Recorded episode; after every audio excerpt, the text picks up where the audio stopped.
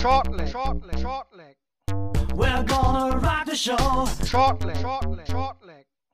Bang your head and let it flow. Shortleg, shortleg, shortleg. Der Daten.de Podcast mit Thomas Shorty Seiler. Shortleg, shortleg, shortleg. Der Sieger des World Grand Prix, er heißt Gerwin Price. In einem Turnier mit vielen Überraschungen gab es einen 5 zu 2 im Finale gegen Dirk van Dijvenbode. Und ja, den World Grand Prix, den analysieren wir in der heutigen Ausgabe von Shortlick, dem Daten.de Podcast. Wir sind heute in unserem bekannten Trio. Und zwar der Shorty, der ist mit dabei. Hi Shorty. Hallo, grüß dich Marvin. Hallo Kevin. Genau, der Kevin ist auch dabei. Grüß dich Kevin Barth. Servus, hallo. Ja, und ich bin heute auch wieder am Start. Wir machen heute eine kürzere Aufnahme. Wir werden den World Grand Prix so ein bisschen Revue passieren lassen, noch nicht lange vorbei.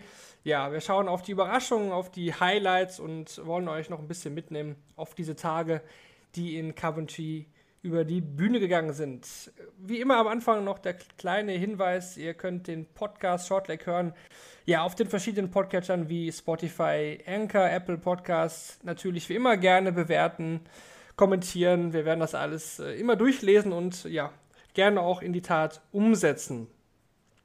Wir rollen das Feld, würde ich sagen, einfach mal von, von vorne auf. Es waren ja komische Tage, es ging ja in der Woche los und ein Finale am Montag, die erste Runde ja, ist schon ein bisschen länger her.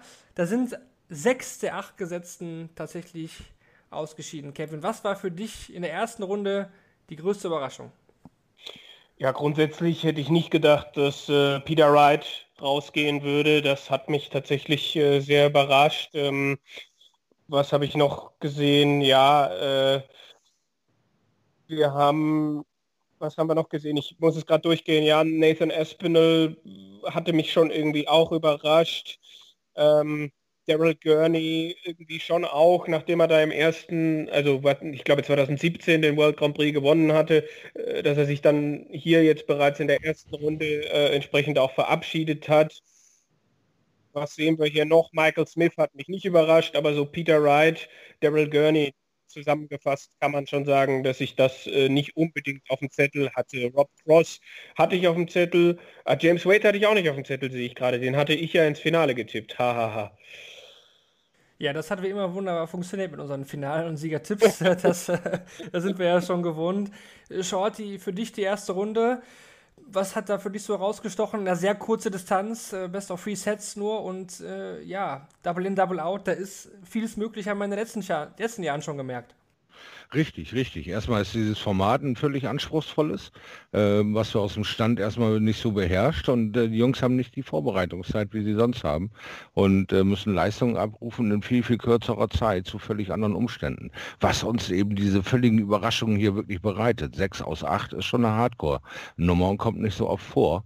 Und äh, das äh, miterleben zu dürfen, wie, wie Leute, die wirklich aus dem, aus dem Vollen schöpfen müssten und, und eigentlich dieses Jahr zu ihrem besten bestbezahlten und erfolgreichsten Jahr machten müssten mit dem Ehrgeiz und mit dem Ansporn, gerade den WM-Titel zu reißen und dann so zu stolpern, beim Matchplay äh, aus dem Tritt zu kommen, jetzt hier wieder gar nicht stattzufinden.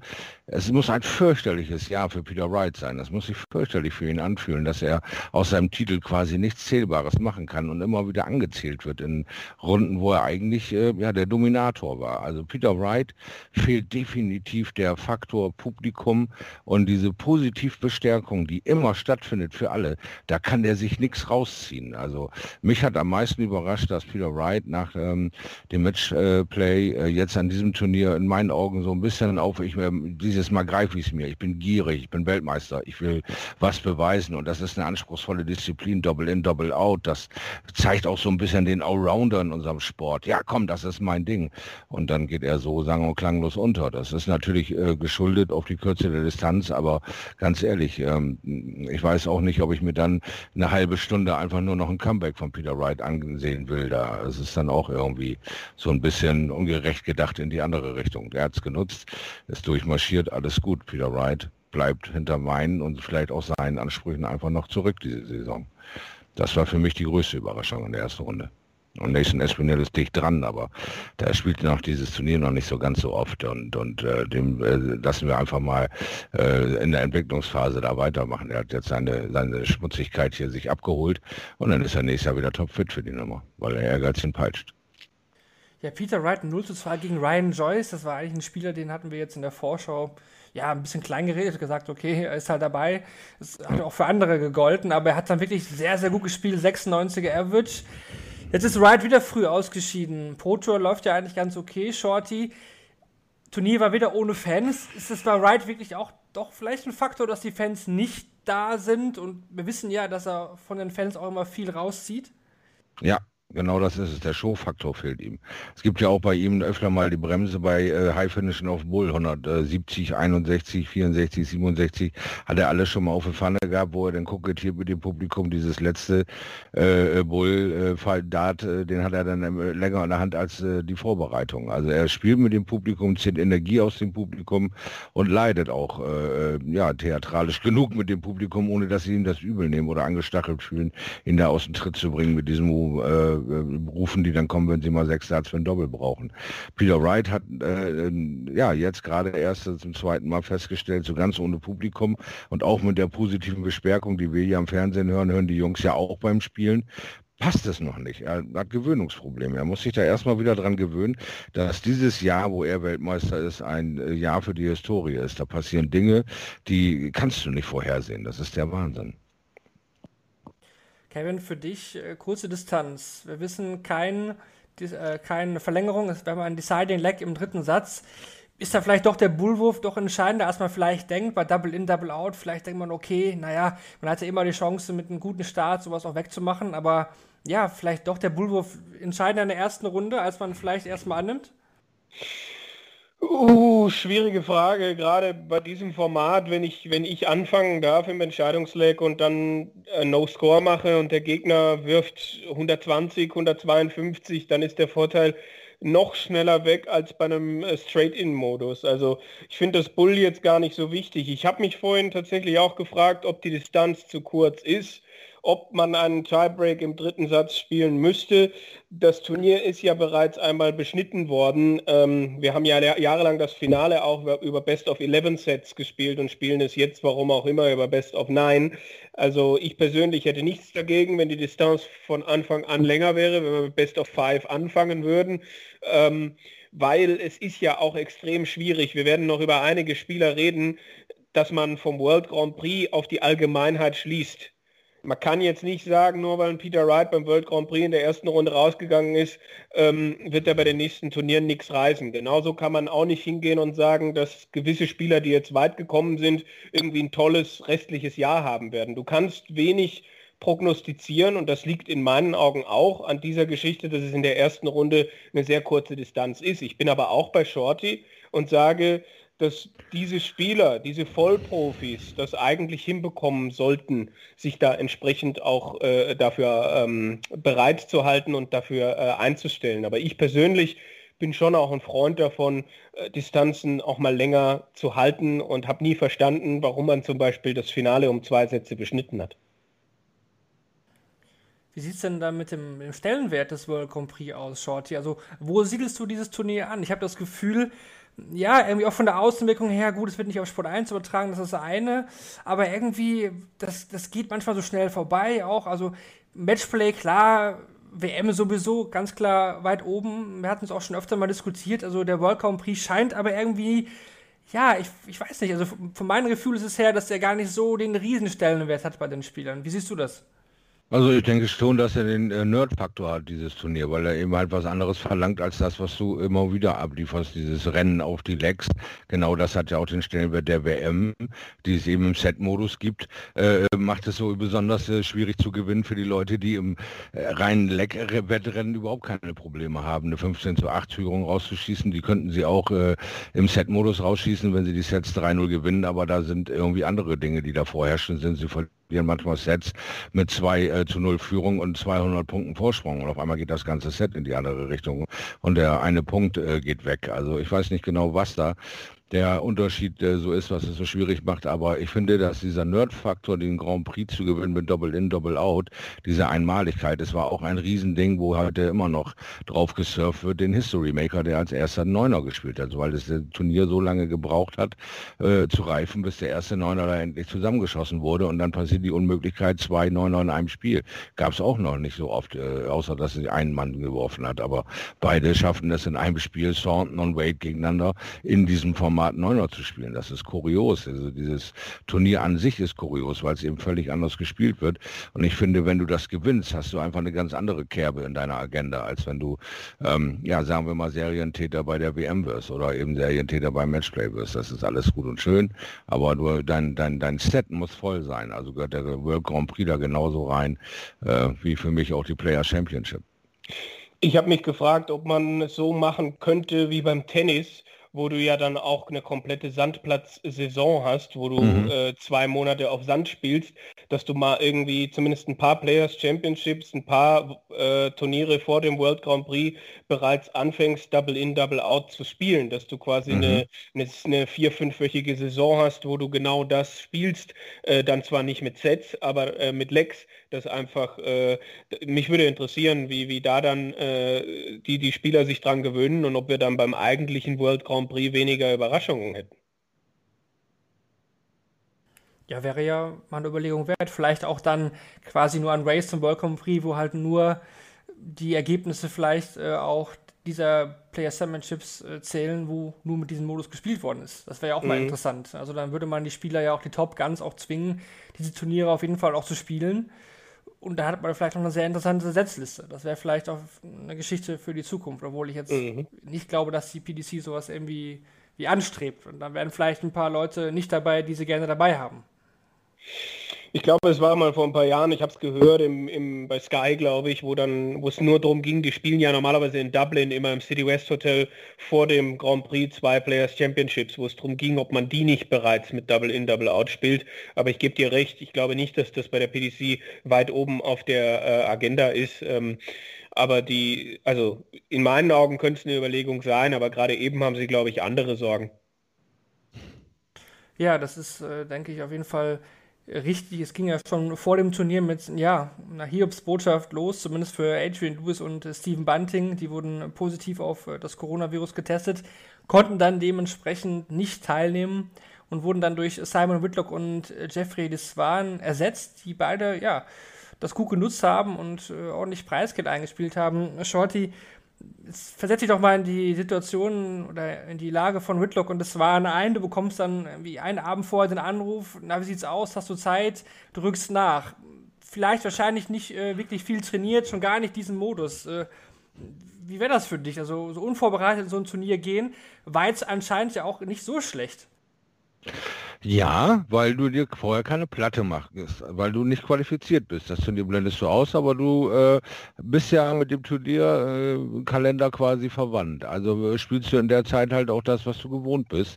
Und wenn die sich alle darauf vorbereiten und du in der Nachrückerliste bist, in diesen verrückten Zeiten kann alles passieren, hältst dich mal lieber warm und spielst halt vielleicht einfach ein, zwei Wochen zu Hause, ein bisschen öfter aufs Doppel, als du es äh, normalerweise tust. Weil die beiden kamen völlig problemlos da rein und haben, wie, wie du schon gesagt hast, tolle Ergebnisse Ergebnisse abgeliefert und wirklich äh, den einen oder anderen gestandenen Mann da wirklich blass aussehen lassen. Also wir brauchen uns nur an Van Gerben und Whitlock kurz zurückerinnern. Was für eine Kuriosität. Das ist ein Wahnsinn, mit welcher Leichtigkeit er ihn wieder weggefegt hat. Es geht äh, damit einher, eine sehr spannende Frage, wie ich finde. Also ich habe mir auch während des Grand Prix dann gedacht, okay, es hat ja auch Auswirkungen auf die, auf die Ranglisten. Also Bunting mhm. und Lewis bekommen dann leider, muss man auch sicher sagen, das Preis geht nicht, was sie ja eigentlich sportlich hätten verdient gehabt. Sie konnten nun mal nicht spielen. Klar, ging auch gar nicht. Corona geht halt vor aktuell. Ne? Ja. Jetzt bekommen Mitlock und das war die Chance. Gut, sie werden, waren die ersten Nachrücker, das ist halt auch so. Sie bekommen aber das, das volle Preisgeld auch für die, für die Ranglisten, Kevin. Wie siehst du das? Ist das nicht ein bisschen problematisch auch? Also könnte man sich vielleicht irgendwie einigen auf nur die Hälfte des Preisgeldes für die Ranglisten, für die eigene Tasche können wir gerne außen vor lassen, das ist ja nochmal was anderes. Aber ist das nicht schon ein bisschen Verzerrung auch der, auch der Ranglisten?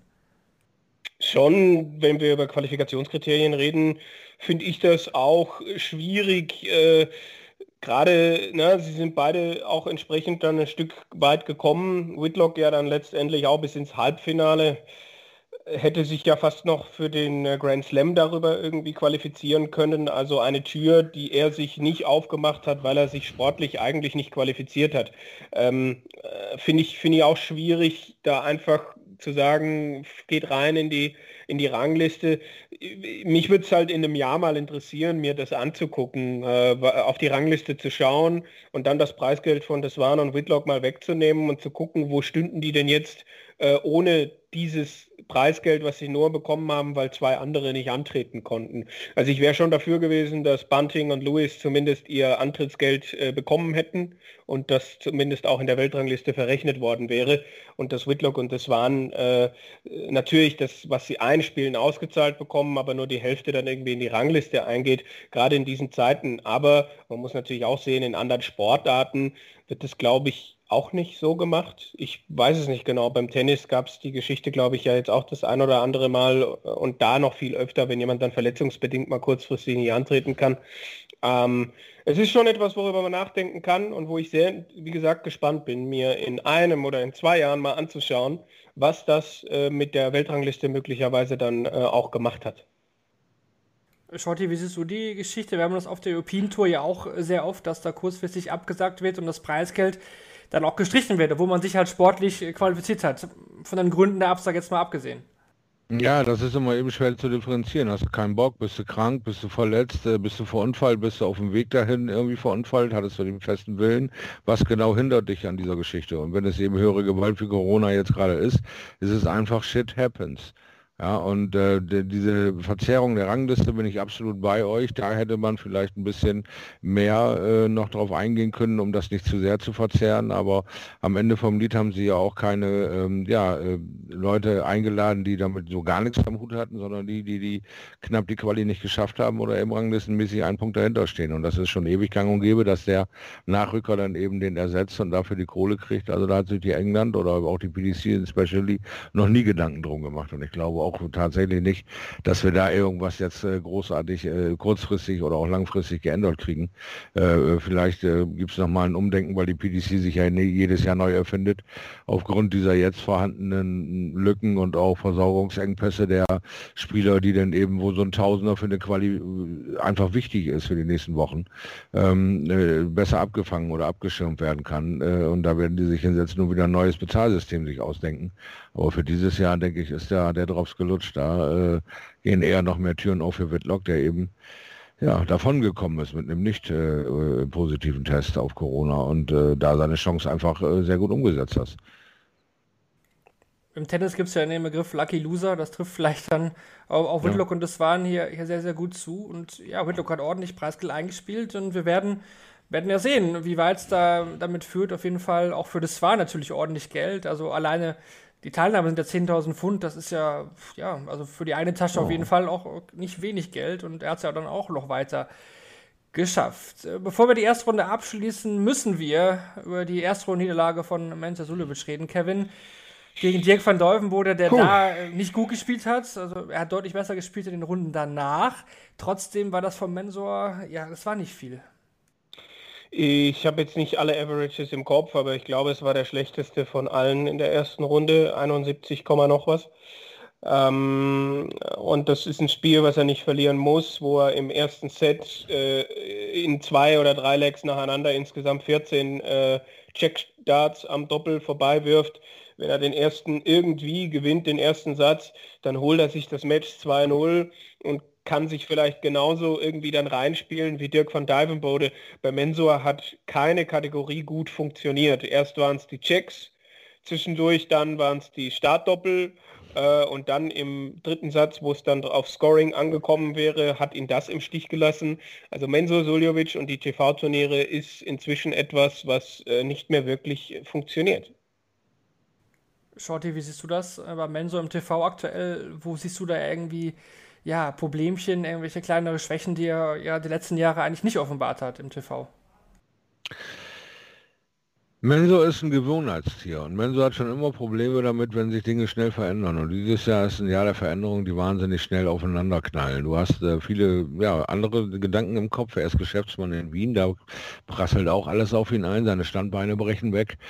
Existenzängste etc., dann bist du die weg und willst wieder performen, aber du bist mit der Birne nicht richtig dabei und deswegen kommt er auch nicht an sein Limit oder gern, kann geschweige denn drüber gehen. Da flackert immer mal wieder was auf, aber äh, im Grunde ist er äh, nicht hundertprozentig bei der Sache. Wenn du ist ein Typ, der sich immer wieder entwickelt hat, der jede Schwierigkeit genommen hat und da irgendeinen Weg gefunden hat, um damit umzugehen und trotzdem seinen Erfolg zu feiern. Und ähm, auch hier wird er irgendwie wieder einen Weg finden, sich zu fokussieren, wenn es eben nötig ist. Also jetzt ist Mensur ja äh, wirklich in einer, in einer ja, Findungskrise, Schaffenskrise, keine Ahnung, was ihn alles so beschäftigt, aber es ist einfach äh, wirklich, zu dünn, was er zurzeit an, anbietet. Da muss er eben äh, wieder mal mit seinem äh, Mentalcoach ins Ganze gehen und sehen, will ich das alles noch oder nicht, weil wir reden da auch mittlerweile über 48 Jahre alt, äh, ständig auf Achse sein, was ihm eh nicht so behagt, die Kinder werden groß etc pp kannst auch ein bisschen leiser treten. Man, man, muss gucken, wie das jetzt auch, wenn du mal eben durch die Zwangspause drei Monate zu Hause bist, was das mit deinem Ehrgeiz macht, immer wieder rauszumarschieren. Eben halt auch mit dieser Überzeugungskraft rauszumarschieren. Nicht einfach nur diese Dinge abzuspulen, weil es eben im Kalender steht, sondern die ranzugehen, so wie früher. Ich will das Scheiß Scheißturnier gewinnen, da soll mein Name draufstehen. Der letzte Kampf ist so, dieser letzte Ehrgeiz, der ist bei Menso noch nicht ganz entflammt wieder nach der Pandemie, jetzt nachdem das so langsam wieder losgeht. Und ja, Schwierigkeiten für dieses Jahr mit den TV-Turnieren ja überdeutlich zu sehen. Ne?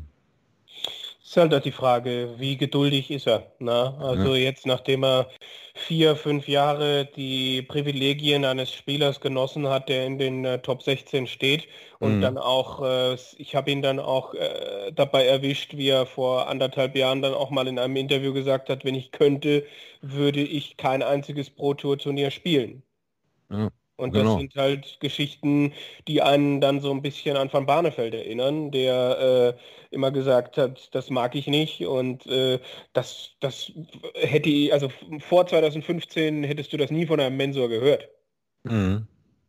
Das meine ich, ne? Also das sind so Sachen, da sind so viele Faktoren mittlerweile bei, die so ein Spiel beeinflussen, schlicht und einfach. Und wir reden ja bei den Jungs, sagen wir mal die ersten 20, da ist ein Unterschied von 10 Prozent.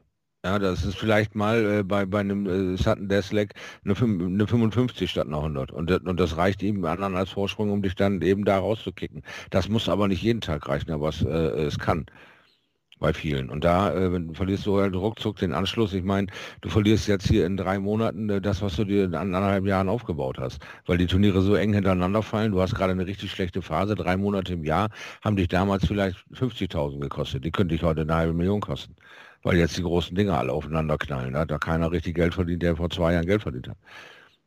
Das, das, sind alle so viele Faktoren, die da mittlerweile drin sind. Deswegen ist es auch so fucking schwierig, irgendein Turnier vorherzusagen, wer sich da durchsetzt, weil wir mittlerweile aus dem Stand Leute haben, die bis zur Nummer 128 alle aus dem Stand mal eben so ein First to Six oder einen Set-Modus mit einem fantastischen Average und einer super Doppelquote hinbekommen weil sich einfach das alles geändert hat. Ne? Der Faktor Zuschauer ist nicht da, die Aufregung ist dementsprechend etwas geringer. Ja, du bist zwar in dieser doch äh, recht ruhigen Halle, hörst dann eben dieses Getuschel und Gemuschel, aber du hast kein negatives äh, Erlebnis mehr. Du hast kein Pfeifen, keiner, der dich immer anbuht oder ausbuht oder sonst irgendwie was. Du hast einfach nur positive Vibrations und bist nicht mehr so aufgeregt wie früher. Und auf einmal kriegen Spieler Spiele hin, wo die immer von erzählen, Mensch, das war ja super knapp, dass sie verloren haben. Ja, aber normalerweise könnte ich, wenn wir bei mir zu Hause, wenn wir da am Oki, wenn wir in meiner Kneipe, wenn wir in meinem Vereinsheim gespielt hätten, wo ich es gelernt habe. Aber hier mit der Kamera und den Leuten und das macht mich alles verrückt und das. So, und wenn diese Faktoren mal alle rausschreibst, können Leute mittlerweile Spiele abliefern, das schnallst du mit der Zunge. Und Menso hat einfach äh, Findungsschwierigkeiten, wie er da oben zurechtkommen soll, genauso wie ein Peter Wright. So, aber genauso ist ein, ein Dirk von Diefenbode in der Lage, aus dem Stand in so ein Finale zu rennen. Warum? Weil es null Negativität um ihn herum gibt. Die ganze Zeit wird die Woche positiv für ihn gestaltet und die Leute sind in der Lage, sich selbst äh, zu verletzen auf dem Weg zu seinem Sieg. Er hat sie ja nicht alle äh, vernichtet oder an die Wand gespielt. Er hat einfach nur die Situation genutzt. Genau, da kommen wir sofort auf jeden Fall noch äh, mhm. drauf zu sprechen.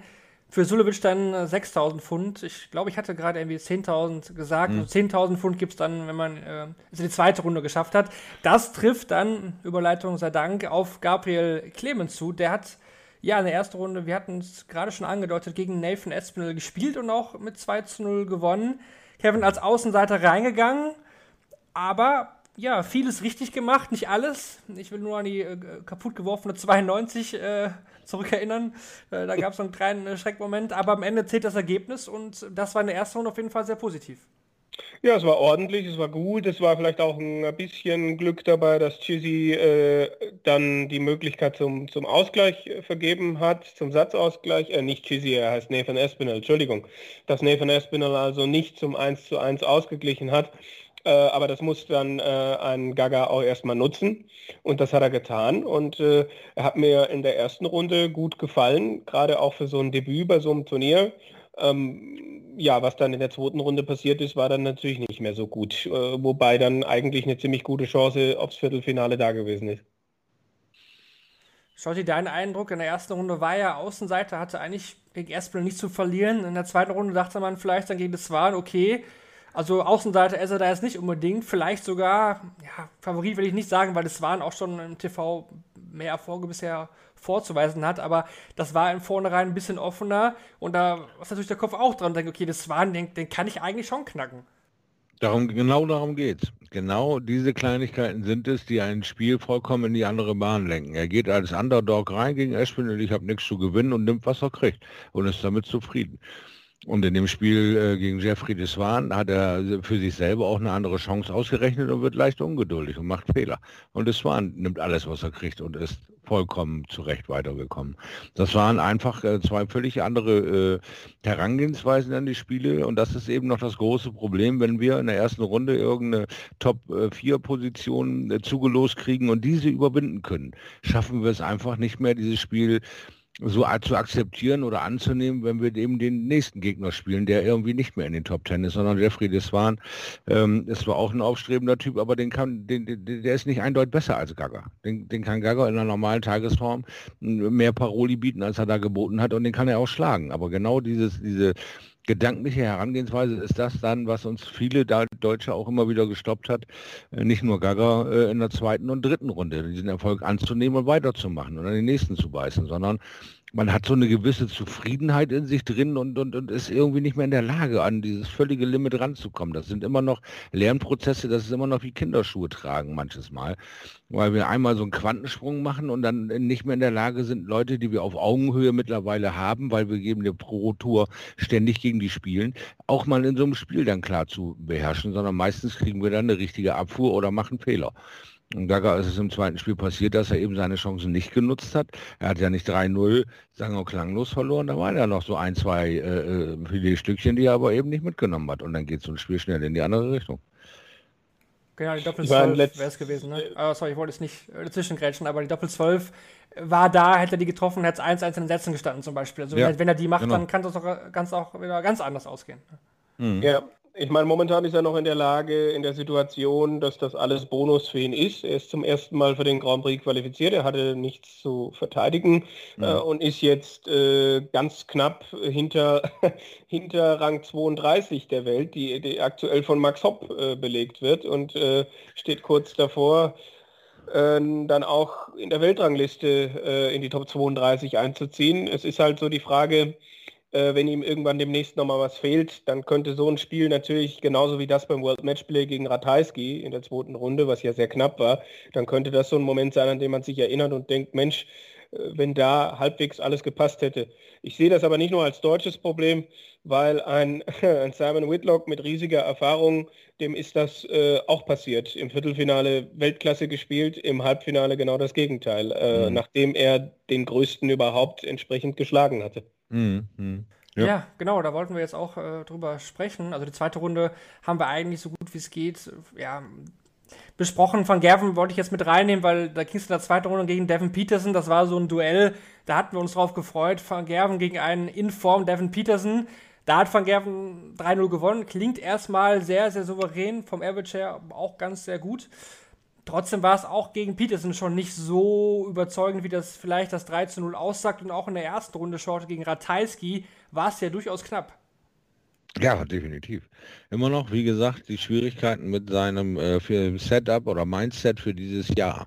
Es funktioniert nicht so, wie es soll. Der, der, das Einzige war äh, die, wahrscheinlich die Geburt des Kindes und der Wechsel zu Winmau, äh, was ihm in den letzten Momenten gefallen hat. Aber ansonsten war da äh, nicht wirklich viel bei, was Michael van Gerven angetörnt hat oder nach vorne gepeitscht hat. Diese Heidenarbeit, sich an die neuen Sets zu gewöhnen und dann zu merken, dass das alles für ein Arsch ist, weil er äh, nicht äh, daran hin auch nur ansatzweise hinkommt, wo wo, er war, und zwar sich gut zu fühlen auf der Bühne, sich stark zu fühlen auf der Bühne, weil manches Mal äh, präsentiert er sich da äh, quasi ja, hilflos. Er, er, kommt nicht ansatzweise an seine Ausstrahlung ran, der Dominator zu sein, sondern alles wirkt irgendwie vorsichtig. Und äh, bei Devin Peterson war das wie weggeblasen. Das war wie aus einem Guss. Das lief, funktionierte, weil Devin Peterson auch alles gefordert hat. Ja? Weil er wirklich, wie wir ja sagen, weil ein fantastisches Spiel, hat mich auch sehr drauf gefreut. Und schade für Devin Peterson, dass dieser letzte Step dieses Mal wieder nicht funktioniert hat, aber auch gut zu sehen, dass Michael äh, noch äh, Energie hat, dass er noch Lust hat.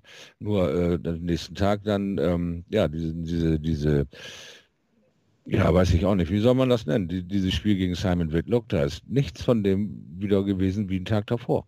Aber es hat sich doch angedeutet. Also in der ersten Runde gegen Ratajski spielt er einen unfassbar guten ersten Satz, 110er Average und hört danach zu spielen auf im zweiten Satz, äh, bis er dann im dritten 0-1 hinten liegt und Ratajski drei Stück zum 2-0 auf Tops vorbeiwirft. Erst dann tut er das, was Van Gerven immer tut, nämlich entsprechend groß aufspielen. Aber dieses, äh, das, das, das ist vor ein paar Jahren schon mal thematisiert worden, dieses äh, Fall asleep. Er, er, er ja. schläft quasi ein und äh, tut dann plötzlich Dinge, die er nicht normalerweise tun würde. Und auch in der zweiten Runde hatte ja Peterson auch seine Chancen. Ich denke, es ist für Peterson zumindest eine Geschichte gut zu sehen, dass nicht alles total, ähm, also dass, dass jetzt nicht irgendwie er, er total eskaliert und alles in Grund und Boden spielt. Er hat noch Dinge, an denen er arbeiten kann. Äh, und da reden wir halt über die TV-Turniere, wo er gegen Van Gerven einfach Chancen besser nutzen muss. Aber das, was dann im Viertelfinale gegen Whitlock passiert ist, dass er da zehn Doppel verpasst hat, Schlussdoppel und, und Whitlock einfach einen super, super Tag hatte, das hatte sich zumindest, was die Form von Van Gerven betrifft, ein bisschen angekündigt. Für mich schon äh, sehr, sehr faszinierend in diesem ersten Spiel gegen Ratajski. Dieser erste Satz mit 110 und dann stürzt der Gesamtaverage, glaube ich, bis Ende, bis, bis Anfang des dritten Satzes irgendwie auf äh, 97, 96 ab. Mhm. Gegen, gegen äh, Van Gerven hat Whitlock aber natürlich auch sehr, sehr gut gespielt, muss man ja. sagen. Also das war vielleicht sein, sein bestes Spiel seit, seit Jahren. Gut, er hat ihn beim Matchplay schon geschlagen auch, aber 100er Average, also er hat ja nicht viel anbrennen lassen gegen Van Gerven. Also war es für mich auch überraschend, habe ich jetzt auch nicht kommen sehen, dass Whitlock so gut spielt. Ja, ja, also er hat ja, er hat ja auf, auf die Startdoppel war der richtig gut, auf die Schlussdoppel war der richtig gut. Van Gerven hat 96 gespielt und die Averages beim Grand Prix sind ja immer ein bisschen niedriger. Irgendwer hat mal gesagt, da musste 10 Punkte draufrechnen. Ja, dann haben wir 106 bei Van Gerven und 110 bei Whitlock, was einfach äh, ein Riesentag von Whitlock war. Van Gerven hatte halt das Problem, dass wieder mal die Checks nicht funktioniert haben, was auch in der ersten Runde zwischenzeitlich gegen Ratajski der Fall war. Und Whitlock war gnadenlos, ja, bis auf, dass er da im letzten Leg, glaube ich, 170 verpasst. Aber dann kriegt Van Gerven die eine Chance, um, um bei 70 Resten noch im Spiel zu bleiben. Ein Dart auf Doppel 16 ist auch nicht drin. Und dann nimmt Whitlock das halt an. Das war äh, groß gespielt von Whitlock und Van Gerven hat die Momente für sich nicht nutzen können. Und es ist halt zumindest ähm, ungewohnt, die, die, die Art und Weise, die Ergebnisse, dass er beim World Matchplay 11-4 gegen Whitlock verliert, dass er jetzt 0-3 gegen Whitlock verliert. Das sind Dinge, die man bei einem Van Gerven normalerweise nicht im Portfolio hat. Sei es die besondere Situation in diesem Jahr, sei es, dass bei ihm äh, auch letztes Jahr nicht immer alles so gut gelaufen ist und es immer wieder Momente gab, die nicht funktioniert haben. Ähm, es ist eine gewisse Angreifbarkeit äh, entstanden und ich bin sehr gespannt, was davon dann übrig bleibt, wenn wir in der Normalität äh, zurück sind, weil das kommt ja schon auch bei den Spielern an, Zuschauer hin, Zuschauer her, dass Van Gerven jetzt äh, eine gewisse Angreifbarkeit hat. Und irgendwas muss bei Whitlock auch passiert sein, weil der war nämlich derjenige, der davor unzählige Niederlagen gegen die Top 4 äh, der Welt irgendwie bei großen Turnieren eingesteckt hat. Und jetzt plötzlich macht er den Vergerven zweimal hintereinander dermaßen überzeugend weg. Also äh, äh, da muss irgendwas, sich irgendein Schalter auch beim, beim Wizard umgelegt haben, der natürlich bei diesem Turnier ohne Druck spielen konnte und das zumindest bis zum Viertelfinale gemacht hat. Was danach passiert ist, entzieht sich meiner Kenntnis. Ja, zwei der drei 100 plus Averages kamen von Simon Whitlock. Auch schon in der ersten Runde gegen Chris Doby über 100 und Dave Chisnell war der mit dem dritten 100 plus Oh, Dave Averages. Ja, Dave Chisnell ist auch einer, den wir gleich nochmal kurz besprechen wollen. Aber wir machen jetzt eben weiter bei Whitlock, weil es gerade so schön passt. Du hast es gesagt, Kevin, sehr hoch gejubelt auf jeden Fall und dann wirklich tief gefallen im Halbfinale. Muss man, denke ich, so sagen. Dann ein 1 zu 4 gegen Dirk van Dijvenbode. Der war natürlich der Überraschungsmann des Turniers. Das ist absolut klar. In der ersten Runde noch gegen Menso, das war natürlich nicht viel, haben wir gesagt. Trotzdem hat er da gewonnen. Dann zweite Runde gegen Dimitri Vandenberg, 3-1 gewonnen. Drei Sätze im Decider gewonnen, das war schon wirklich gut. Dann überraschend Gary Anderson ausgescored, muss man sagen. Ja. 3 zu 1 geschlagen. Ja, und dann auch noch Sam Whitlock aus dem Turnier genommen. Also, ja, also Aubergine kennen wir jetzt alle, ja. Wir haben es in den Interviews äh, häufig genug gehört. Der Mann arbeitet noch Vollzeit, Teilzeit-Profi halt auch nur auf einer Aubergine, äh, bei einer Aubergine Factory Shorty. Was ist das für eine Story? Also, das haben wir ja gar nicht kommen sehen. Nein, aber das ist ja das Geile an unserem Sport, dass du ähm, nebenher arbeiten musst, äh, bevor du überhaupt erfolgreich kommst, äh, das haben ja Tausende von uns erlebt. Es sind ja wenig, die aus der Jugend direkt äh, den, in den Sport weitergleiten können und dadurch ihren äh, Lebensunterhalt verdienen. Und äh, ich war auch so ein Typ, der eben gearbeitet hat, nebenher Dart gespielt hat und mir fehlte das am Anfang äh, meiner zwei, drei Jahre Profikarriere nicht mehr körperlich zu arbeiten und, und irgendwie meine acht Stunden zu reißen und danach da zu spielen, weil du brauchst auch den Raum, um dich zu verbessern, um mehr gerade auszuwerfen. Aber die Körperlichkeit, deswegen gehen viele ins äh, Fitnessstudio und bewegen sich oder bauen irgendwelche Häuser zusammen. Guckt euch den Demolition Man an, der nebenher noch eine Firma führt, wo er äh, äh, ganze Häuser abreißt und wieder neu aufbaut und Küchen umbaut und, und Garten gestaltet und sonst was, weil die Energie muss auch irgendwie weg. Und vielleicht ist das so, dass bei Dirk auch irgendwo klar war, er hat gesagt, ich arbeite gern, ich, ich, ich, ich power mich körperlich aus. Das sieht man an seinen Walk-ons-Melodien da, was da uns da für eine Energie entgegenpeitscht. Und wenn oh, er das, das braucht. du Melodie. ja, genau. Ich meine, wenn er, wenn er das braucht, um sich auszupowern, um dann eben doch auch einen sehr coolen, smoothen Wurfstil davor zu führen, der auch eine echte äh, Sicherheit darstellt. Ich meine, gucken dir an, wie oft hat er den ersten die Triple 20 genagelt und, und äh, man hat gesehen, wie, wie, wie er da stand, äh, mit der Sicherheit, die anderen beiden dann zumindest äh, in die unmittelbare Nähe zu bringen. Und das über eine wirklich lange Laufzeit, wo, wo es irgendwie aus dem Nichts kommt. Also ich finde, dass ähm, bei Dirk ist es vielleicht die richtige Mischung. Ja, wir sehen es auch an Nico, da ist es auch die richtige Mischung, der jetzt nicht sagt, ich springe sofort rüber und äh, spiele nur noch Dart, weil äh, vielleicht äh, turnt ihn das einfach nicht an. Ja, äh, wir sind alle verschieden und der eine sagt, ich brauche meine mindestens acht Stunden Arbeit oder sechs Stunden von mir aus und dann gehe ich ans Startboard. Ja, vorher baue ich Autos um wie James Wade, aus dem Hobby dann zum Beruf gemacht, weil er im Dart genug verdient hat, hat er seine beiden Werkstätten und heute will er aber nicht mehr ins Öl fassen. Okay, aber ansonsten beschäftigt er sich noch mit aus und bastelt rum, macht und tut. Also äh, nicht jeder sagt sich so, ich bin Profi, ich mache fast nichts mehr an, was größer ist als 30 Gramm. Also vielleicht braucht Dirk das einfach. Und das Geile ist einfach eine Auberginenfarm. Hallo, das kannst du ja finden. Ne? So, was, so ist das Leben. Das ist ja wie gemalt. Gibt es denn geilere äh, äh, ja, äh, Jobs äh, zu machen als Auberginenfarm? Ja, es ist auf jeden Fall etwas, an das man sich erinnert. Ja, man weiß, was Phil Taylor für einen Job gemacht hat. Man kennt andere Geschichten, wie Adrian Lewis Jackpot wurde und was weiß ich. Aber Van Dyvenbode hat jetzt auf jeden Fall etwas, wenn er das richtig nutzt, kann er sich damit natürlich auch verkaufen. Ja. Ähm, ich persönlich fand es sehr beeindruckend, wie er sich nach der ersten Runde erstmal äh, gesteigert hat gegen einen Dimitri Vandenberg, der natürlich mit dem Selbstvertrauen gekommen ist, das World Matchplay gewonnen zu haben. Dann auch gegen Michael Smith in der ersten Runde ordentlich was veranstaltet hat. Aber dann lief es bei Dimitri nicht so richtig. Das lag auf der einen Seite an Dimitri selbst, aber auf der anderen Seite hat Dirk ihn zur richtigen Zeit auch immer wieder gekillt mit, mit schönen äh, Outshots. Ja. Die, ähm, gegen Gary Anderson ähm, hat er ein sehr, sehr gutes Spiel gemacht. Gegen Simon Whitlock war das auch okay.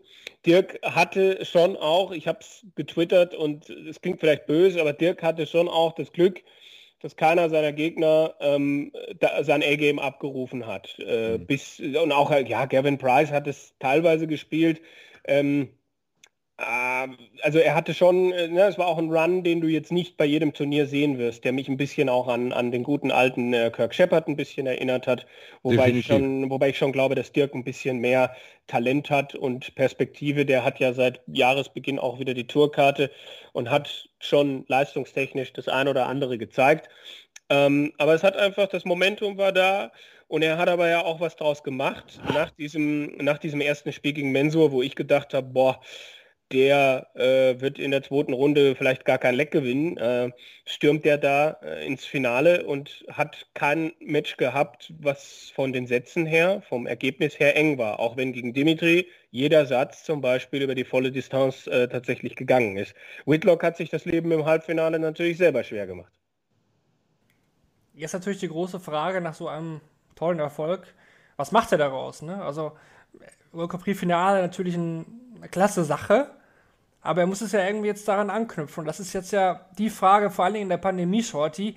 Wie nimmst du da jetzt den Schwung mit? Also, er ist ja auch nicht für alles qualifiziert, was jetzt kommt. So, er ist ja kein Top-16-Spieler, der sowieso alle Turniere mitnimmt. Klar, WM oder so, jetzt über die Pro-Tour wird er ja dabei sein und klar, natürlich jetzt auch weiter in der Rangliste hochgefahren mit diesem Erfolg. Aber wie schwer ist das jetzt in so einer Pandemie vor allen Dingen, so einen Erfolg irgendwie rüberzubringen in die nächsten Aufgaben? So schwer wie für jeden anderen, der damit klarkommen muss, das Ding aus der Hand gegeben zu haben, das Turnier verloren, verloren zu haben, äh, was er nicht bestätigen konnte, wo es vor zwei Jahren noch anders ausgesehen hat. Es geht schlicht und einfach darum, das Maximum rauszuholen aus dieser verrückten Zeit. Und diese verrückte Zeit sagt, wir spielen in irgendwie vier Monaten, weiß ich gar nicht, fünf Majors und, und verteilen eine Unmenge an Geld und mit der Rangliste kommen wir erst klar im Januar, weil vorher ist sie völlig bedeutungslos. Äh, die ganze Art und Weise hat sich geändert zu spielen. Die Comfortzone der ersten 16, die es gewohnt sind, oder die ersten acht von mir aus, die es gewohnt sind, fast alle 14 Tage von dem schreienden Publikum zu performen, haben diesen Vorteil nicht mehr. Die Leute sind unerschrocken auf der Bühne. Es gibt ganz neue Gegner, die vielleicht auch schon seit Jahr und Tag ertragen müssen, immer wieder in der Vorrunde, in der Quali oder in der ersten Runde gegen, was weiß ich, Dimitri zu verlieren. Und auf einmal hast du ihn. Auf einmal hast du ihn auf der Pfanne und du gewinnst Selbstsicherheit. Du bist ein erfahrener Spieler.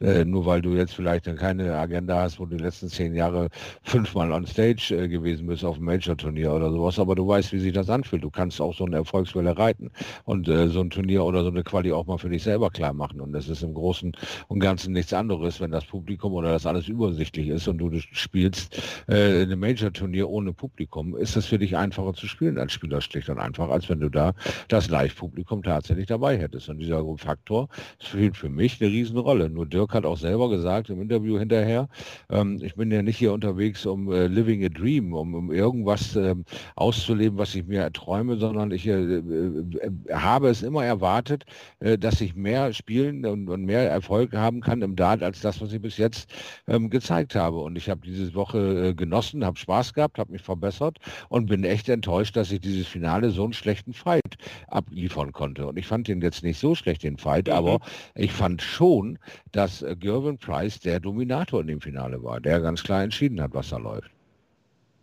Einfach aufgrund der ja, ähm, besseren Spielpraxis, der mehr Erfahrung. Ja, und aber Dirk erwartet von sich einfach auch von jetzt an und natürlich auch schon davor, aber auch in Zukunft, dass er mit seinem Konzept ich erstmal weiterhin arbeiten, äh, völlig egal, was an Bord passiert. Mein Kühlschrank ist voll, weil mein Geld von meinem Arbeitgeber kommt und alles andere ist Zubrot. Und der Arbeitgeber hat ihn auch angetwittert, hat gesagt, Alter, ich habe Tränen in den Augen, du hast Kerry Anderson geschlagen. Was für ein Wahnsinn. Das heißt, er hat einen 100-prozentigen Arbeitgeber hinter sich, der nicht durchdreht, wenn er sagt, ich muss mal eben für sieben Tage nach England mit Pandemie vielleicht für zwölf Tage, dann geht der und fertig ist.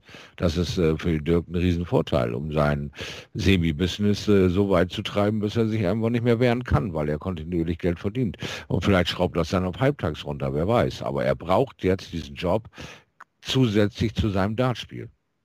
Und das also, also, gut kommen ja jetzt auch noch einige Urlaubstage dazu. Also European Championship sieht ja. sehr gut aus im Race, Grand Slam ist er qualifiziert, Players Championship Finals ist er qualifiziert, WM ist er qualifiziert. Äh, das sind alles Dinge, die dann natürlich von ihm gespielt werden, wo ich sehr gespannt bin. Äh, ob, er, ob er da nicht zu verbissen rangeht. Ich muss sagen, diese Aussagen nach dem Finale in dem Interview, ich habe es nicht mehr verfolgt, weil ich den Bericht fertig gemacht habe für daten.de. Äh, das finde ich jetzt schon auch irgendwie ein bisschen, ein bisschen too much, wo ich dann so denke, Mensch, äh, vorm, ja. vorm, vorm, Finale hast du noch äh, gesagt, äh, Gerwin hat den Druck, aber irgendwie hast du dir dann selbst ein bisschen viel Druck gemacht vielleicht. Und äh, es gab natürlich Situationen in dem Finale zwischen Price und Dirk van Dijvenbode, wo das Ding in eine andere Richtung gehen kann. Im zweiten Satz steht es 2-2. Dirk trifft mit den ersten zwölf Pfeilen kein Triple und wirft danach eine 180. Wenn er drei Darts weniger braucht für das Leck, dann holt er sich den Satz. Genauso im fünften Set, wo sich Price irgendwie zweimal überwirft. Da hatte Dirk auch im Decider einen, einen Dart, um, um einen Satz zu gewinnen. Es hätte anders laufen können, aber am Ende hatte ich auch immer den Eindruck, wenn Price gemusst hat, dann hat er schon auch nochmal einen Zahn zulegen können. Und das zeichnet einen Champion aus. Einen Champion, der, äh, finde ich, in den ersten Runden sehr unspektakulär unterwegs war, um mal vielleicht über Gavin Price zu sprechen, äh, der natürlich im Halbfinale ein bisschen Glück hatte. Ähm, der das aber dann im Finale in den richtigen Momenten entsprechend gut auch gemacht hat. Ja, bevor wir Price noch huldigen werden, kurz noch was zu Dave Chisnell. Mein Gott, also ich mag den wirklich gerne, muss ich ehrlich sagen. Er hat aber wieder eine, eine Chance liegen lassen. Also er war der Comeback-King dieses Turniers. Also er hat echt viele Matchstarts überlebt, auch Spiele gedreht, wo man dachte, das kann er nicht mehr drehen. Gegen Joe Cullen hat er 0-2 in den Sätzen gedreht. Gegen Ryan Joyce hat er Matchstarts, zahlreiche Matchstarts überlebt. Gegen Gavin Price war es auch irgendwie, ja, es war auch knapp. Also er lag auch deutlich zurück und hat es auch fast wieder gedreht, aber am Ende hat das wieder nicht hinbekommen, Kevin. Finale wäre dann gegen Van Dijvenbode gewesen. Also war das vielleicht wieder Einheit, also war das vielleicht die größte Chance jetzt von Chisel, weil er hat auch schon Finals gespielt gegen Taylor van Gerven. Okay, das kann man verlieren, aber gegen Van Dijvenbode hätte er sicherlich seine Chancen gehabt. Ja, es war sicherlich die, die größte Chance, endlich diesen Major-Titel äh, zu gewinnen. Ja, absolut. Ähm, und es wäre für ihn auch äh, eine gewisse Genugtuung gewesen, weil Chizzy hat schon auch das, was ich vorhin Whitlock attestiert hatte, dass er gegen die ganz großen Namen in der Welt, äh, in der Weltrangliste, in der Weltrangliste ähm, immer schon äh, Probleme gehabt hat, es nicht fertig spielen konnte. Da waren auch schon 6 zu 5 Niederlagen gegen Van Gerven und Co. auf der European Tour dabei. Äh, und Price ist jetzt eine ähnliche Kategorie und er spielt es wieder nicht fertig. Und dieses Finale gegen Van Dijvenbode, natürlich wäre Chizzy da mit seiner ganzen Erfahrung äh, der Favorit gewesen. Und was war das für eine Geschichte? 1-3 zurück, aber er hat dann sehr, sehr viel richtig gemacht. 94er Average in diesem Format am Schluss zu spielen und der war dann auch nochmal höher in der Zeit, wo er das Comeback hatte. Das ist aller Ehren wert. Und dann kriegt er drei Matchstarts. Ähm, die dann, soweit ich weiß, auch auf, seinen, auf seine Doppel 18, also ist ja schon auch ein Doppel, was er dann häufiger mal spielt, aber kann die halt nicht nutzen und Price äh, trifft dann Doppel 16, Doppel 12 und, und holt sich das Ding im Stile eines Weltklasse-Spielers, der die Chance dann einfach nutzt. Ja, ich habe vieles gelesen, wo ich dachte, ja, stimmt, wenn die Leute schreiben, irgendwann ist es nicht mehr bei Chizzy die Frage, wann, er sich das Ding holt, sondern ich frage mich schon lange, lange, lange, ob. Ja, und diese Frage, ob, die habe ich jetzt noch viel mehr im Kopf, weil äh, wie, wie soll man das alles aus dem Kopf kriegen? Irgendwie hat er Parallelen zu Michael Smith auch. Also die beiden können ja unglaublich gute Darts spielen. Also ich, ich wundere mich eigentlich schon, dass Schnitzel bei diesem Turnier immer so gut spielt, weil Doppel ja eigentlich nicht so das ist, was er eigentlich, ja, also er ist ja schon ein stark, äh, starker Scorer vor allem. Aber irgendwie schafft das doch bei diesem Turnier Shorty auch immer sehr gut zu spielen und Double In, Double Out ist irgendwie doch wieder was komplett anderes als nur Out. Also irgendwie scheint das Schützen ja doch zu liegen, aber es fehlt halt ja der letzte Prozent, die letzten drei, vier Prozent, ich weiß nicht. Also wie kriegt man sowas raus aus der Birne? Ja, das ist die große Preisfrage, vor der Chizzy ja schon seit mehreren Jahren steht, aber auch nicht alleine. Wir haben das auch immer äh, noch gehabt mit unserem guten äh, Bully, wie damals hier. Wie hieß er noch? Terry Jenkins. Äh, Terry Jenkins, der es auch nicht schaffte. Ronnie Baxter davor, auch so ein äh, Typ, der immer mal wieder gefährlich war, aber auch nie über die Ziellinie gerannt ist. So ein Turnier am Ende tatsächlich zu checken und für dich zu entscheiden, sind scheinbar noch so große unüberwindliche Hürden, dass es für ihn nicht äh, zur Normalität äh, gehört. Und äh, Chizzy ist ja für mich von Turnier zu Turnier immer wieder eine Wundertüte, weil er so krass abfällt, genauso wie er krass auftrumpft. Also ich kann äh, Chizzy äh, eine Wahnsinnskarriere bescheinigen. Die letzten zehn Jahre ihm zuzuschauen war schön, aber äh, er blieb auch in, äh, hinter Erwartungen zurück, weil er eben dieses Power-Scoring auch wieder auf ein neues Level getrieben hat, aber heute auch damit er in diesem Durchschnittsbereich kommt. Man sieht immer sofort dieses Déjà-vu-Feeling, wenn er mal loslegt, aber man weiß auch, wenn es aufhört. Also da ist er völlig artverwandt mit Michael Bullyboy Smith, äh, dem dasselbe irgendwie immer wieder auf die Fahne geschrieben steht, wann er sein Spiel verliert. Das sieht man ihm an, wann es dann auf einmal irgendwie in die andere Richtung läuft. Aber wenn er äh, einen Run kriegt, dann kriegt er einen Run, der kaum zu beschreiben ist. Das ist dasselbe mit Chizzy. Aber äh, am Ende ist es doch immer wieder für mich Tagesform entscheidend, ob Chizzy heute funktioniert oder nicht. Es gibt so ein paar Dinge, wo ich so denke, ich müsste mich öfter mit Buchmachern beschäftigen, weil hm. ich glaube, ich könnte jedes Mal einen Zehner setzen, dass Chizzy in seinem ersten Spiel auf der European Tour einen dreistelligen Average wirft. Ja. Ich finde das, find das immer so faszinierend, wie, wie die Leute dann immer so abheben. Oh, Chizzy, jetzt hat er wieder. Und ich denke so, ja, aber was macht er denn dann morgen? Ja, also genau. äh, das ist so, es tut, tut, mir schrecklich leid, aber das, das, das, da bin ich nicht mehr überrascht. Also wenn, wenn diese, diese, wir wissen alle, was Chizzy spielen kann. Und ja, derjenige, der ihm den Kopf so frei macht, dass er das auch spielen kann, wenn es drauf ankommt, äh, der ist wahrscheinlich jetzt der meistgesuchte Mann Englands oder so. Ja, der Sieger, den wollen wir natürlich erst noch huldigen, habe ich gerade schon gesagt. Gavin Price, der sammelt aktuell alles so ein bisschen auf, was so an Titeln so durch die Gegend fliegt. Also World Series Finals hat er äh, mitgenommen. Jetzt auch den, den World Grand Prix, den Grand Slam hat er schon zweimal gewonnen. Kevin, also er ist jetzt die neue Nummer 2 der Welt auch. Also ist natürlich auch ein deutliches Zeichen an die Konkurrenz. Ich bin jetzt auch auf dem Papier nochmal nach oben geklettert. Und er verkörpert irgendwie eine gute Selbstsicherheit aktuell. Also ich hatte irgendwie auch vor dem Turnierstart und auch während des Turniers irgendwie nie den Eindruck, dass Price irgendwie ein Spiel verlieren kann. Zumindest nicht gegen die Gegner, gegen die er agiert hat. Ja, es war dann vielleicht schon auch ähnlich wie bei, wie bei Dirk. Ähm, keiner, gegen den Gavin Price gespielt hat, konnte sein volles äh, Niveau dann tatsächlich abrufen. Das ist die Parallele, die die, die beiden Finalisten dann irgendwie hatten. Also äh, Wahnsinn, was da äh, entsprechend passiert ist. Ähm, Kim Halbrechts äh, hat dann äh, das, das nicht geschafft ähm, in, der, in der zweiten Runde. Ähm, was haben wir denn in der ersten Runde gehabt? Ich blätter gerade durch. Vatimena. Äh, Vatimena. Ja, also Price hat das gut gemacht, aber hatte dann halt oft auch Gegner, die das nicht so abrufen konnten. Und dann gab es einen, der es konnte, mm, nämlich Dave Chisnell, der dann nach dem 1 zu 3 äh, richtig eskaliert ist ähm, und das dann aber halt äh, nicht, nicht zu Ende bringen konnte. Und Price ist dann aber da.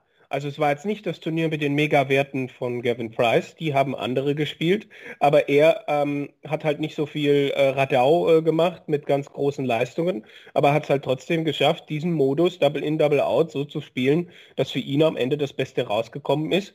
Und das ist auch eine Qualität, die ich jetzt bei ihm noch nicht so oft gesehen habe. Price war für mich, wenn er gut gespielt hat, ich erinnere mich an seinen zweiten Triumph beim Grand Slam of Darts, wo er im Halbfinale Van Gerven in einem unfassbaren Match schlägt und im Finale Peter Wright dermaßen demoliert. Das war jetzt in diesem Turnier nicht so. Aber auch solche Titel musst du gewinnen. Äh, und was heißt musst du? Aber solche Titel hatte Price bislang noch nicht so oft gewonnen. Aber er, er schafft es jetzt immer öfter. Er hat so viele Finals in diesem Jahr erreicht, nämlich neun Stück wie niemand anders ähm, und ist jetzt einer von nur neun oder zehn Spielern, die es bislang äh, geschafft haben, bei der PDC drei Ranking Majors zu gewinnen.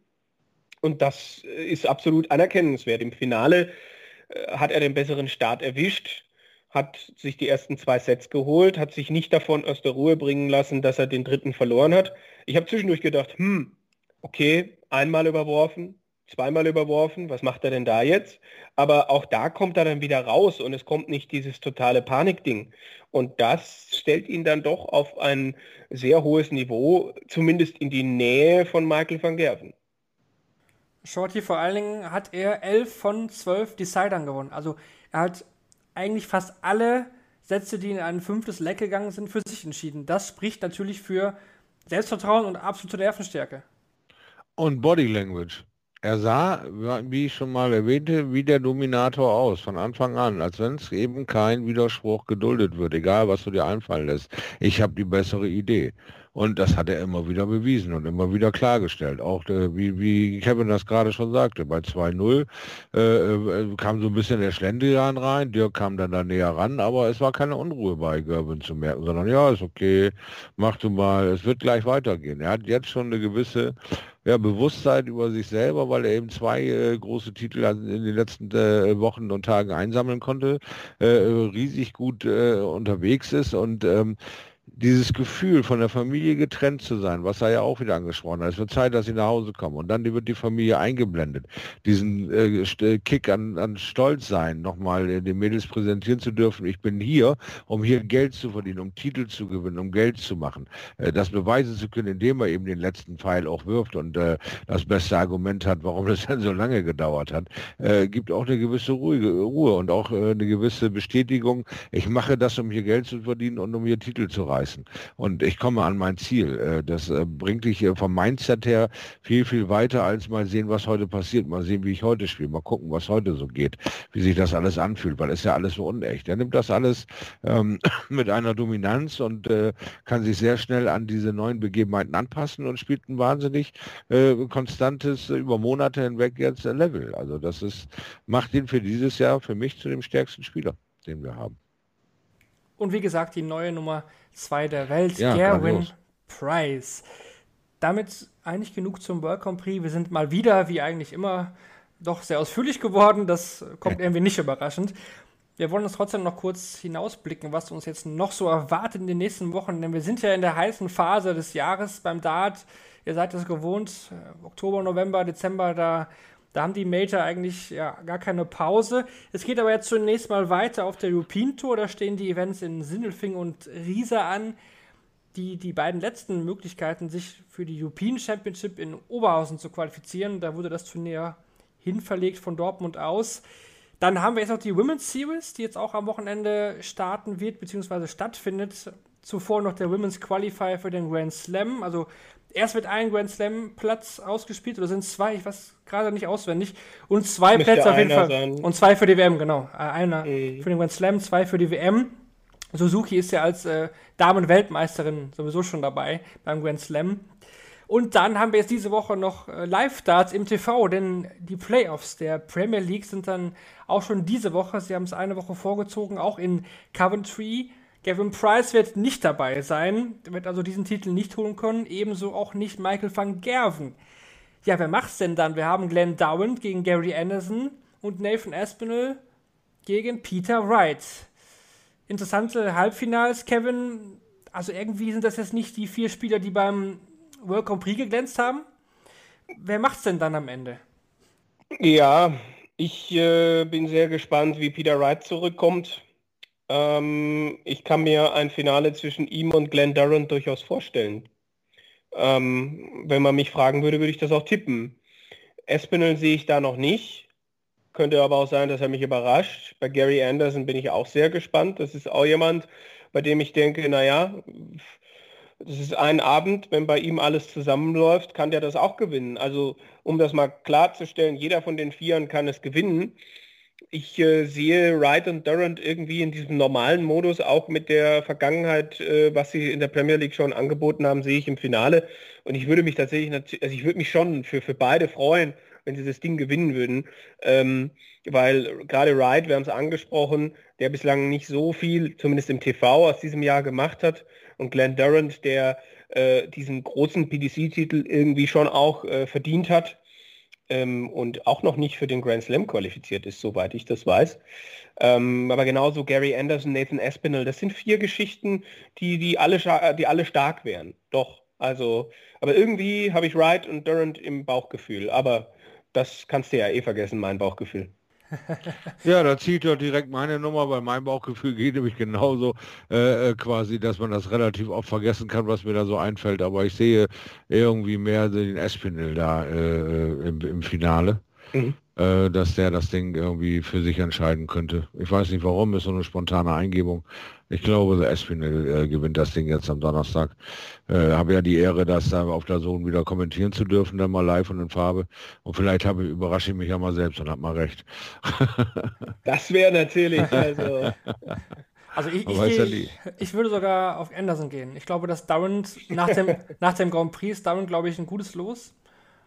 Vom Gefühl her. Und Anderson, so einen Abend, Kevin, wie du gesagt hast, kann alles passieren. Ich fand ihn jetzt eigentlich gar nicht so schlecht. Also gegen das 2 hat er teilweise sehr gut gespielt. Zum Beispiel, mh, keine Ahnung. Also es ist so offen, das ist ja das Geile aktuell. Ja. Man kann einfach nichts vorhersagen. Ob es jetzt ein Player Championship ist, ein TV-Turnier, ein WM. Es ist einfach wide open. Ja, der World Cup. Müssen der wir, steht müssen auch wir, bald müssen vor wir der noch, Tür. müssen wir, müssen wir noch tippen, wer sich bei den Damen für die WM qualifiziert? Äh, das, das wollte ich jetzt eigentlich nicht machen. Aber willst du noch, äh, willst du das noch Quoten erfragen oder? Ich, ich habe keine Ahnung. Ich, ich, ich finde es, finde es auch sehr spannend. Also wollte ich an der Stelle nochmal kurz sagen, weil wir, weil wir eine Fallon Sherrock haben, die am vergangenen Wochenende auf der Challenge Tour mal zwischen 100, 110 rausgehauen hat. Wir haben eine Lisa Ashton, die immer besser auf der Tour zurechtkommt. Wir haben eine Mikuro Suzuki, der auch viel zuzutrauen ist. Äh, Und dann haben wir noch, ich weiß gar nicht, ob die Bo Graves inzwischen spielen darf. Ja, die denke ich, die hätte Q-School auch schon gespielt. Ne? Ja, stimmt. Mit 16, 17 Jahren, äh, das sind, das ist alles extrem spannend. Also äh, äh, es wäre natürlich cool, wenn sich Fallon Sherrock irgendwie qualifiziert. Aber das sind so die vier, die ich auf dem Zettel hätte. Äh, Dobro, Dobromislova, äh, andere He- Hetman, das sind natürlich, also das Feld ist, glaube ich, gar nicht schlecht, ja, was, was wir da zu sehen bekommen. Äh, ich bin sehr gespannt und äh, finde das ähnlich interessant, weil, ich finde schon auch, dass das ähnlich schwer zu, äh, zu prognostizieren ist. Wahrscheinlich, weil die einfach auch ohne Setzliste spielen. Das definitiv, ja, genau. Also Challenge Tour war auch nochmal ein cooles Stichwort von dir, Kevin. Die ist ja auch jetzt zu Ende gegangen schon und da gab es dann auch die zwei neuen Tourcard-Inhaber. Einmal David Evans, Stretch, wir kennen ihn von der BDO auch schon. Der ist auch für die WM qualifiziert und Richie Atthaus ist wieder zurück auf der Tour. Madhouse, Richie Atthaus. Der hat ja auch schon mal die Tourcard, also Oh der, ja, der wandelt ja immer hin und her. Ne? Also ist er schon mal bei Challenge Tour, dann haben wir die Tourcard, dann wieder nicht. Letztes Jahr war er am Anfang sehr stark auf der Challenge Tour, hat sich dann für die European Tour qualifiziert und konnte nicht mehr auf der Challenge Tour spielen und hat da die Rangliste dann nicht mehr verteidigen können. Also eigentlich hat er das jetzt äh, ein Jahr später verdient wiedergeholt. Ich hatte gerade schon reingequatscht, der World Cup, der ist auch bald, äh, ähm, ja, die, die Teams stehen jetzt bald eigentlich mal fest, wenn sie nach Rangliste nominiert werden. Und darauf werden wir auch wieder schauen, ne, Kevin? Also World Cup dieses Jahr sehr spannend. Schottland wahrscheinlich äh, ohne Anderson, wie er gesagt hat. Oh, oh, oh, das habe ich noch gar nicht äh, äh, auf dem Schirm gehabt. Äh, das wären dann also äh, Bright und John Henderson, oder? Ja, so wäre wohl, wenn das wirklich so stimmt. Und das hat er wohl so gesagt im Interview, dass er weiterhin nicht reisen möchte ins Ausland. Das würde auch übrigens für eine WM zutreffen, wenn diese dann im Ausland stattfindet, also nicht in England. Fand ich auch sehr spannend. Mm, Sehr interessant. Also Deutschland wahrscheinlich gesetzt, also müsste jetzt gesetzt sein dieses Ja, Jahr. sie sind ja noch mehr gesetzt, wenn, wenn Wright mit Henderson spielen muss. Dann ist ja Wright auch nicht mehr in der, im Topspot irgendwie. Ich glaube, sie sind, sind sie noch kurz vor den Deutschen, aber ich habe es jetzt gerade auch auswendig noch nicht äh, auf dem Schirm. Aber gesetzt sind sie auf jeden Fall zum ersten Mal. Die Ja, ja. Österreicher dann dieses Jahr nicht. Beim Heimspiel. Interessantes, ja, inter interessantes Format auf jeden Fall. Äh, da geht es ja dann auch nochmal um, um Grand Slam Startplätze irgendwie. Und ähm, also die richtige Begeisterung kommt für mich irgendwie noch nicht so auf, was den World Cup betrifft. Äh, ja, einfach weil dieses Jahr mich andere Dinge mehr interessieren, gerade auch in dieser äh, Corona-Zeit. Aber er ist, er ist, er ist für mich nach wie vor wichtiger als irgendwie die World Series oder weiß nicht, äh, solche Dinge. Das auf jeden Fall. Das Turnier werden wir auf jeden Fall uns auch schnappen im Podcast. European Championship müssen wir mal schauen. Vielleicht werden wir da kurz im Nachgang äh, drüber sprechen. Aber eins fehlt natürlich noch, Kevin. Äh, äh, eine Trivia-Frage? Genau, das äh, ist natürlich unser schönes Ende bei so einem Podcast. Also ich weiß, ihr freut euch da immer so sehr drauf und auch Ja. heute habe ich wieder eine Frage ausgepackt. Ich bin gespannt. Also ich habe es auf Twitter gelesen, dachte mir, okay, das muss man eigentlich mal ähm, ja, im Podcast auch fragen. Und zwar hat Simon Whitlock ja mit Michael van Gerven die Nummer 1 der Welt in zwei nacheinander folgenden Ranking-Majern besiegt beim World Matchplay und beim World Grand Prix. Das gab es aber schon mal, dass die Nummer 1 zweimal verloren hat gegen denselben Spielern bei Ranking Major nacheinander. Könnt ihr euch vorstellen, wer das gegen wen war? Schaut, die hast du irgendwie eine Idee. Oh, ach du lieber Himmel. Hm. Hm. Kevin, du vielleicht.